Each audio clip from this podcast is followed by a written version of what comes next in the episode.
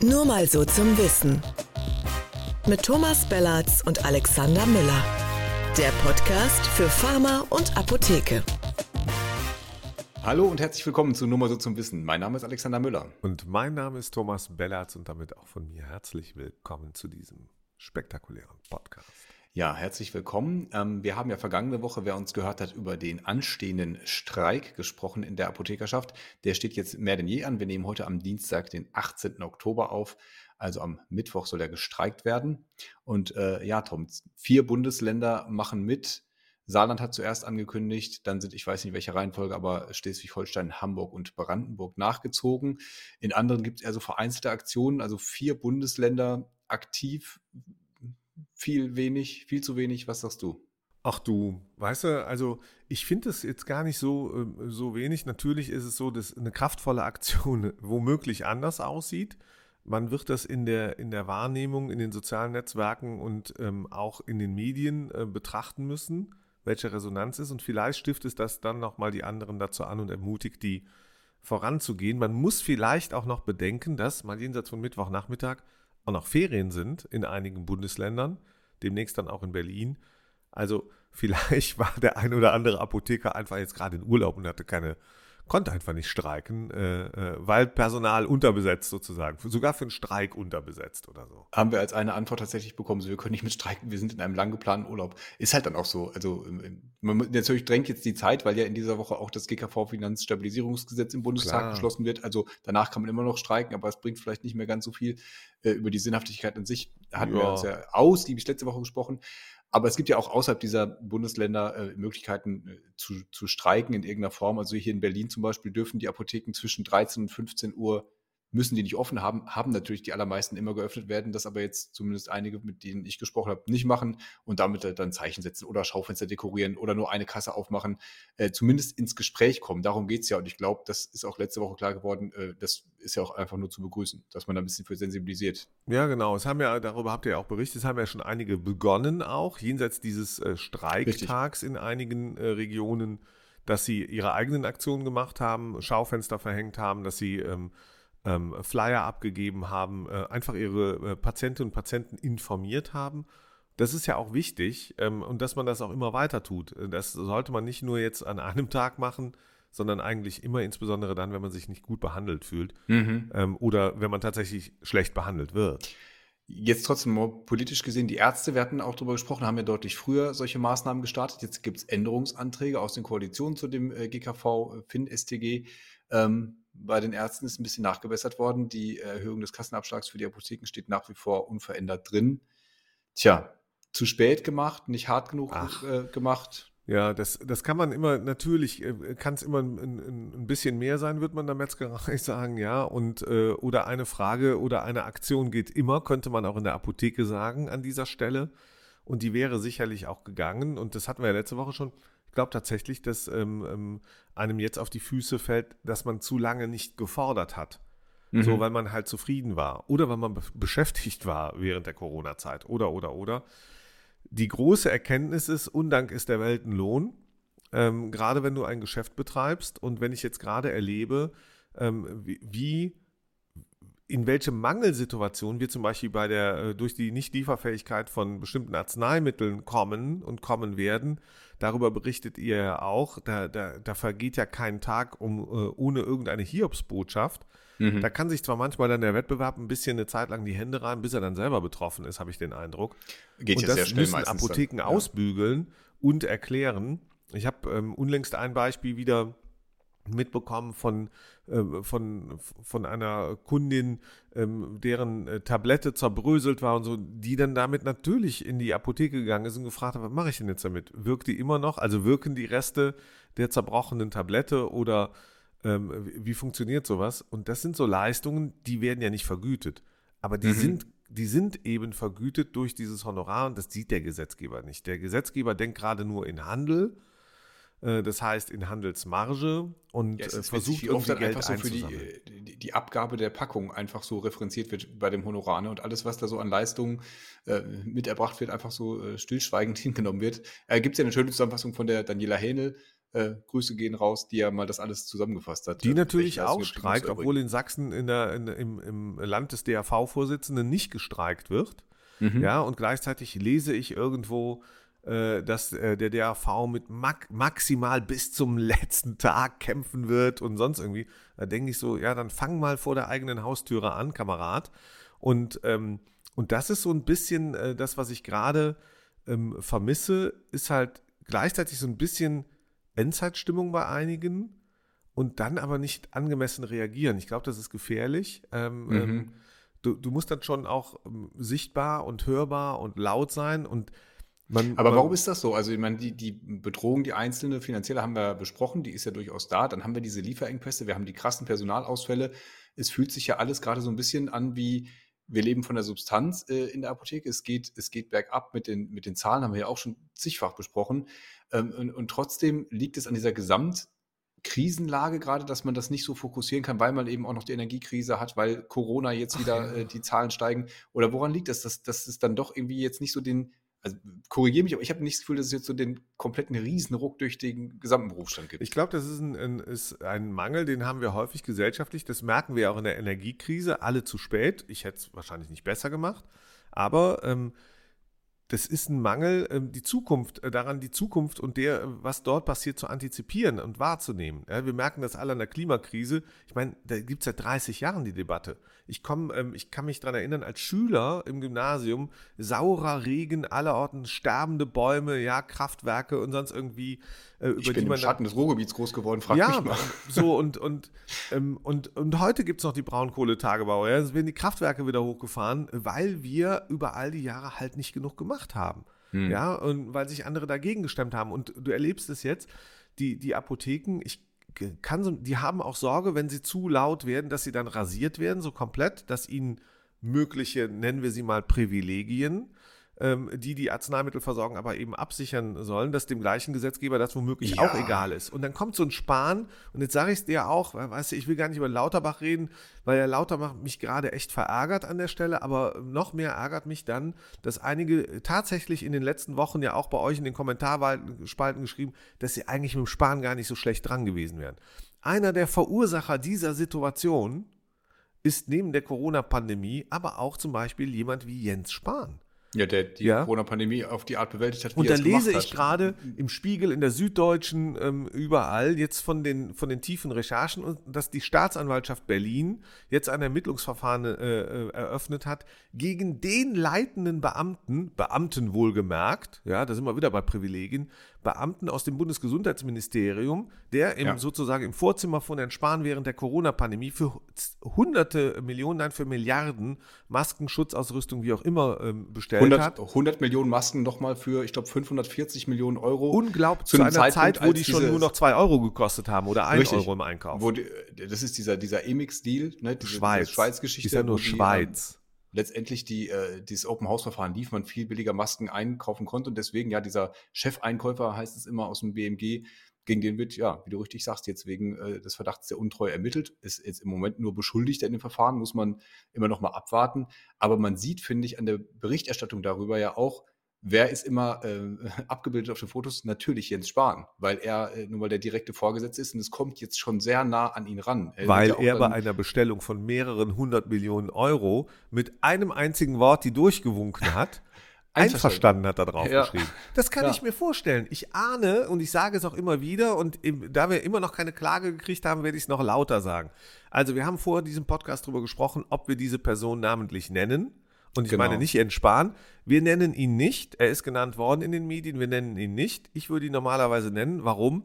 Weil ich glaube, wenn, wenn jemand so viel Verantwortung trägt, dann kann man nicht, so wie in dem Buch von Jens Spahn, über das wir auch schon gesprochen haben, beschrieben, kann man sich nicht aus der Fähre äh, ziehen, indem man sagt, ja, das ist ja eine Notsituation hm. und da sind Fehler erlaubt oder da sind Fehler normal oder so. Das ist totaler Quatsch. Wenn die Feuerwehr, die Polizei, ähm, alle anderen gerade so agieren würden, da hätten wir ein echtes Problem. Der Mangel an Verantwortung hier ist dramatisch und das bekommen leider, und da schließt sich der Kreis, auch die Apotheken, aber auch die GKV-Versicherten zu spüren. äh, die Kliniken und andere mehr, die jetzt sozusagen gerettet werden müssen. Warum? Weil so Typen wie Jens Spahn und, äh, ähm, und sein Ministerium, das er dann so freihändig geführt hat in Managementkultur, das ist nämlich keine Managementkultur, nicht zu kontrollen. Das ist gar keine Kultur in, im, im Handel und im, im Business. Da hat er einfach mal hunderte Millionen verprasst. Und er hat sie ja übrigens nicht. Der hat sie ja in sehr, sehr sichere, in die sichere Schweiz geschickt, die Millionen. Ja. Unter also, anderem, ja. Ja, genau. Ja, Ja. und da gibt's, äh, die werden nicht äh, ausgeliefert, äh, die Millionen oder die Milliarden, sondern die sind da und die Provisionen liegen auch weiter in der Schweiz. Für wen auch immer, ob für diesen Beamten im BMG oder für andere Leute, die es mit initiiert haben, für Jens Spahn oder für wen auch immer. Aber ähm, das ist die Kohle, die heute zum Beispiel in der Arzneimittelversorgung fehlt. Ja, wenn die Apotheken jetzt 120, 130, 150 Millionen einsparen müssen, und jede einzelne Apotheke bezahlt quasi auch für die Fehler von Jens Spahn und von dem Bundesgesundheitsministerium. Und ganz ehrlich, da würde ich aber mal richtig auf die, äh, auf die Straße gehen. Ja. Und Deswegen ähm, verstehe ich auch dieses, dieses äh, das nervt Lob, mich auch- kolossal. Ja. Äh, Wieso sagen die ja das Tat nicht? So. Warum sie nicht sagen, dass der. Ja, wieso gehen die nicht auf, wieso sagen die nicht, wieso sagen nicht Karl Lauterbach, hör mal, Karl Lauterbach, euer Ministerium hat ja eine Milliarde verschwendet und wir sollen jetzt die Rechnung bezahlen. Welche Verantwortung hat eigentlich dein Vorgänger? Aber sagt Karl Lauterbach, nee, da, da kümmere ich mich nicht drum. Mache ich nicht zum Chefthema. Ich meine, da kann man ja sagt- schon dankbar sagt ja sein, dass die Staatsanwaltschaft die, macht. äh, Er würde nicht schlecht über die alte Regierung reden, macht dann im nächsten Halbsatz trotzdem immer wieder, dass er dieses Milliardendefizit geerbt hat, wovon ja diese Ausgaben natürlich ein Teil sind. Und ich finde, äh, man kann natürlich der alten Regierung auch zugestehen, dass man in der Kürze der Zeit da Fehler gemacht hat. Die Frage ist immer äh, tatsächlich, wie, wie groß, wie gravierend sind die Fehler und profitiert am Ende jemand persönlich davon. Ich finde, das ist ein, ähm, äh, ein riesiger Unterschied. Wenn du den Fehler auch noch absichtlich gemacht hast, womöglich, äh, dann ist es nochmals. Also das sind alles Sachen, Dann die werden jetzt halt aufgearbeitet. Der, dann ist es Betrug, genau. Korruption, Deswegen gibt es diesen Untersuchungsausschuss äh, in Bayern. Deswegen ermittelt jetzt hier die Staatsanwaltschaft in Berlin. Und das machen die ja nicht, äh, um irgendwelche Leute zu ärgern, sondern weil es da eben Ja. Verdachtsmomente gibt, ich, denen die ich sag nachgehen. dir jetzt, ich, das ist auch richtig so. Es schließen sich ganz viele Kreise für mich. Ja, während die Apotheken schließen, werden manche Villen eröffnet. Ja, und, und ähm, äh, zur Corona, zur Pandemiezeit gekauft. Ich sehe, ich sehe die zeitlichen Zusammenhänge. Man mag mich dafür kreuzigen, das ist mir egal. Ich sehe die zeitlichen Zusammenhänge, dass irgendwohin viel zu viel ähm, Mittel abfließen in Länder, wo wir nicht rankommen als Fiskus, wo wir nicht ähm, äh, strafrechtlich rankommen. Ja, und, und gleichzeitig ähm, ähm, sagt ein Minister, der plötzlich damit auffällt, dass er erhebliche Immobiliengeschäfte macht und man, äh, man alle darüber schreiben und sprechen und er auch noch die Berichterstattung verbieten will. Ja, haben wir ja auch erlebt. Das, das hat er immerhin als Und, Fehler eingeräumt in seinem Buch. ja, das, das ist ein dramatischer Fehler, ja. Einverstanden, sage ich da nur. Das ist ein Fehler. Aber dann ja. zieh doch auch bitte die Konsequenzen sparen und sitz nicht mehr bei Anne Will rum und erklär jetzt den Menschen, ähm, ähm, wie schlimm diese neue Regierung ist, die jetzt sparen muss. Ich möchte, dass, ähm, dass so eine Politik verurteilt wird und dass sie Konsequenzen hat. Und deswegen glaube ich auch, dass Apothekerinnen, Apotheker und auch Apothekenteams, übrigens auch die ADEXA, tatsächlich mal richtig demonstrieren Ja. sollten. Adexa darf nicht demonstrieren, die habe ich angefragt, die haben gesagt, sie dürften nur in Tarifverhandlungen äh, streiken, ansonsten wäre das äh, gesetzwidrig. Ich habe auch gedacht, ja, dann macht's halt gesetzwidrig. Aber Nenn es ähm, nicht Streik, sag ich ja, dann. nennen Sie- genau, Nenn's ja. nicht Streik. Also pass auf, wir führen diese beiden Themen jetzt zusammen. Die, äh, der Ratschlag geht raus an die Krankenkassen, die mögen sich doch bitte diesen höheren Kassenabschlag direkt in der Schweiz abholen. Das Geld Genau. liegt da für euch, das ist da auf dem, auf dem Nummernkonto, müsst ihr einfach nur hingehen, äh, Bescheid so. sagen, äh, Jens Spahn schickt euch, äh, wir hätten jetzt gerne die 120 Millionen dort. Genau, Jens Oder? Spahn sagt, da habe ich einen Fehler gemacht, in der Not. Ja, Ja, da, da verge- war so viel los, da habe ich, da hab ich, verzeiht mir, das werden wir uns verzeihen müssen, ja. Da sag ich, das müsste jetzt weggepiept werden, was ich jetzt eigentlich sagen würde, ja. Dann piepen aber wir das jetzt schon mal. das ist diese Entschuldigung, die ist nichts wert. Die ist nichts wert. Und ich finde, ich habe mal gelernt, in äh, gar nicht so lange her leider, solche Entschuldigungen, ja, zunächst mal müssen die von jemand anderem angenommen werden. Und ich sage als Steuerzahler, nee, die nehme ich gar nicht an, die interessiert mich nicht. Ich nehme lieber das Geld, behalte die Ich möchte die strafrechtliche Ermittlung. Und ich möchte ihn nicht Okay. nur bei dem Beamten, sondern auch bei seinem Hausherrn haben. ja. Ich möchte wissen, wer wirklich verantwortlich war. Einverstanden. Abwarten, abwarten kommt noch, kommt noch einiges. Hoffentlich. Ja, Tom, du hast gesagt, du wolltest eigentlich nicht über seinen Nachfolger reden. Ich möchte aber trotzdem noch über Minister Lauterbach reden, zumal wir auch über die aktuelle Corona-Phase noch ein paar Sätze verlieren wollten und da passt das sehr schön rein. Ich finde nämlich, unser äh, geradezu poetischer neuer Minister hat gesagt, das Lagerfeuer der Vernünftigen, um das wir uns versammeln sollen. Und er hat ja im, äh, in der Bundespressekonferenz auch seine neue Kampagne vorgestellt mit so echten Menschen, die dann sagen, warum sie sich impfen lassen, die also mit ihm um dieses Lagerfeuer sitzen. Ich komme über dieses Bild wirklich nicht hinweg. Ähm, und er hat gesagt, er hätte er selber gerne auch mitgemacht und wäre dann ähm, drauf gewesen, pass auf, mit dem Satz, lauter Punkt, ich schütze mich, damit ich weiter Studien in der Nacht lesen kann und nicht zum Gegenstand von Studien werde. Ich finde das sehr, sehr putzig. Also, erstens, Kampagne. Ich finde es gut, dass es eine Kampagne gibt. Ja. Ähm, ähm, Einverstanden. Ist sie sichtbar. Zweitens, die Qualität der Kampagne und ihren Erfolg werden wir, ähm, äh, wird getragen. Ähm, bisschen wie der Apothekerstreik kommt ein bisschen spät, ne? Jetzt so kommt Mitte ein Oktober, bisschen spät. wo die Zahlen Dafür kommt, so kommen die Zahlen umso heftiger um die Ecke gerade. Ähm, alles so wie auch Lauterbach und alle Experten es ja auch, Professor Lehr bei uns bei Vision A, ja. aber auch im Webinar kürzlich gesagt hat, es geht wirklich gerade um alles. Die Hospitalisierungsraten steigen dramatisch schnell an. Ich habe noch eine Zahl mitgebracht: sieben Tage, innerhalb, innerhalb von sieben Tagen Menschen mit Symptomen beim Arzt 1,1 bis 2,6 Millionen. Richtig, ja, und das sind beim Arzt, mit, das beim sind, Arzt wohlgemerkt. Das sind auch Corona-Symptome, ne? Also die, die einfach nur, keine Ahnung, akute Atemwegserkrankung haben, das waren über sieben Millionen. Und alleine diese Spannbreite noch zwischen äh, in der Schätzung, ne, die ist ja 1,1 bis 2,6, zeigt ja, in welchem Blindflug wir uns da gleichzeitig noch bewegen. Mächtiger, auch politischer und gesellschaftspolitischer Blindflug, während, während hier ähm, ähm, äh, Tausende oder Zehntausende AfD angestachelt ähm, montags äh, durch die Straßen marodieren, muss ich schon wirklich sagen, mhm. ja, und geben impfen Gott und die Welt, die Regierung ähm, und für russisches Gas demonstrieren, wo ich mir echt einen Kopf fasse. Für ja, dann will ich nochmal deutlich ja. sagen, ja. wie bekloppt da viele sind und ich freue mich jetzt schon, bitte schickt mir Kommentare dafür, ja. Aber eins will ich nochmal deutlich sagen. Ich hoffe, sagen. die meisten hören uns gar nicht, aber. Ja, das ist, das ist anzunehmen, weil die ja. so laut schreien. Also muss ich auch ein bisschen leiser werden. Aber was ich gerade, was man gerade passiert, und da, jetzt kommt nämlich, jetzt kommt der Punkt. Apotheken streiken, weil ihnen Kohle weggenommen wird für Leistungen, die sie Tag für Tag erbringen, im Moment noch mehr als sonst erbringen müssen und werden müssen, weil so viele Menschen krank werden. Hm. In den Apotheken werden die Leute selber krank. Und jetzt diskutieren wir gerade vollkommen zu Recht, ein bisschen zu spät, über die äh, Wiedereinführung der Maskenpflicht in öffentlichen Räumen, im Handel und und und. Aber sicherlich auch in den Apotheken. Es, es, gibt ja Maskenpflicht noch im öffentlichen Nahverkehr und ich erlebe das hier in Berlin, dass also so gefühlt jeder Dritte in der Deutschen Bahn Im Deutschen Bahn, im Flugverkehr nicht. So, ja, ja, gut, okay. Aber hier so im, im öffentlichen Nahverkehr ja schon und du wirst ständig so aufgefordert und ich, man, man guckt, also ich gucke automatisch hin und ja, man kann über alle Sinnhaftigkeit von Maßnahmen streiten. Andererseits denke ich mir, wenn du jetzt fünf Minuten S-Bahn fährst, setz doch die blöde Maske auf, wenn es was hilft. Also ja, ja, genau. Es so, und das ist natürlich, ja, die, ne, das ist die, die Freiheit, die wir Menschen haben und zuweilen nehmen, äh, Sachen zu tun oder eben nicht zu tun. Hm. Und ähm, wir haben am Anfang der Pandemie gemerkt und auch die ersten anderthalb Jahre, es hat ganz gut funktioniert, weil der Staat in der Kommunikation ganz vorne war, uns mitgenommen hat, Angela Merkel an der Spitze, aber auch damals Jens Spahn, muss man sagen, äh, die haben ja auch sehr viel kommuniziert. Ähm, äh, Lauterbach hat äh, dort auch mit angetrieben, damals aus anderen, einer anderen Rolle heraus. Die ihm irgendwie und, auch ganz gut gestanden hat, muss man ja, jetzt Ja, und wir erleben sagen, ne? heute, wir sind alle, das kann ich nicht für mich ähm, ablegen, ich, natürlich bin ich es auch leid.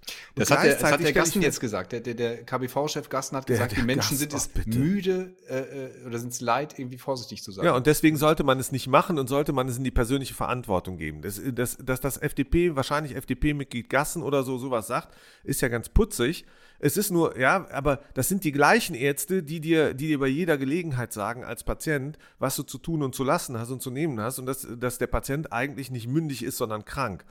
Ja, und es sind die gleichen Ärzte, wo der, äh, wo der Chef der Charité sagt, äh, dass der Winter jetzt schlimmer wird als die vergangenen beiden Jahre. Damit sagt Gassen übrigens auch, und das will ich dir deutlich, das ist der gleiche KBV-Gassen, der den Apotheken so auf den Zeiger geht, mit allen möglichen Forderungen, ja. Das sagt der, nee, ich muss es dir deutlich ja. sagen, dieser gleiche Gassen, der sagt im, im, in dem Moment, wo er das öffentlich formuliert, macht er macht er 18.000 Apotheken, die in Kürze Maskenpflicht wieder haben werden, die hinter Plexiglasscheiben wieder arbeiten müssen, die knappes Personal haben, die mit die haben erst recht mit ganz vielen unzufriedenen Patientinnen und Patienten zu tun und zu schaffen, weil die sich auf diesen Ärztepräsidenten verweisen, verweisen werden und sagen werden, Ach du, der, der Ärztechef hat doch gesagt, ist doch gar kein Problem. Wir sollen das selber entscheiden. Also ich ziehe hier keine Maske an. Punkt. So, und da kriegen wir Spaß. Ja, und das spielt, äh, die, die halten sich einfach nicht mehr an Regeln. Das Problem ist aber, wir befinden uns immer noch in der Pandemie.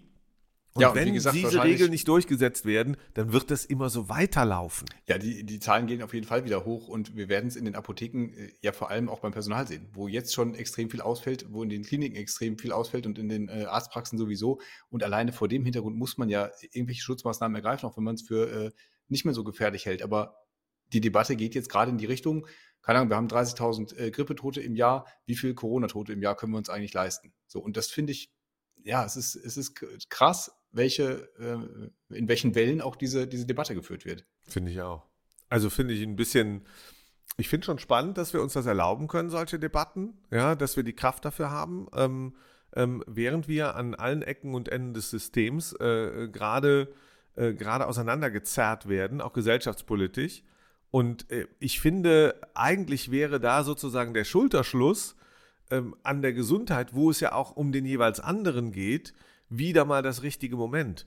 Aber genau das trauen sich die Leute nicht. Und, ähm, und wenn sie dann noch ähm, von führenden Persönlichkeiten, zum Beispiel aus dem Gesundheitswesen, ermuntert werden, hm. dass sie das einfach selber entscheiden. Ja, aber, aber ganz ehrlich, diese ganze KPV-Spitze um den Herrn Gassen rum, die scheint mir auch ziemlich weit weg zu sein von ihrem eigenen Berufsstand. Also Bestes Beispiel ist, wir haben eine Leserzuschrift bekommen. Äh, vielen Dank zum ersten Mal von einem Arzt. Da habe ich mich total gefreut. Das war mir nicht so bewusst, dass wir auch in der Ärzteschaft gehört, äh, gehört werden. Da ging es um, um die letzte Folge, um die Streikfolge.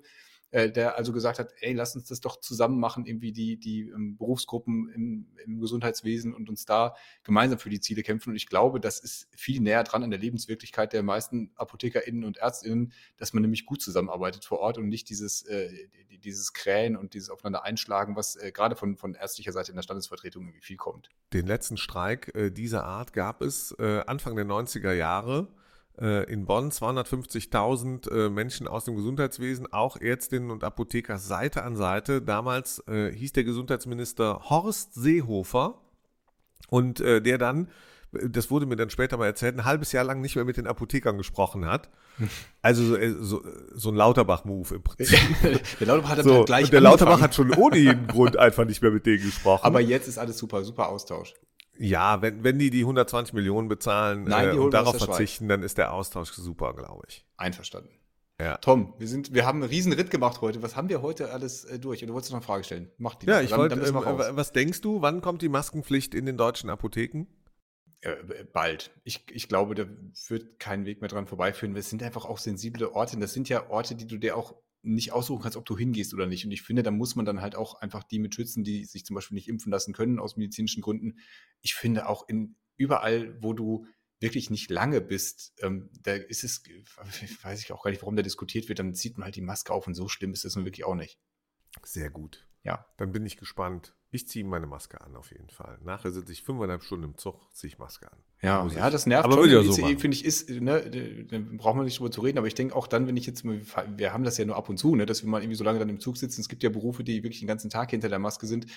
Ich weiß, dass das anstrengend ist, ähm, aber äh, die Margrethe Stokowski saß mit in der Bundespressekonferenz und hat über ihre Long-Covid ähm, berichtet mit, äh, die sich angefühlt hat wie, eine, wie ein Herzinfarkt, hat sie gesagt am Anfang.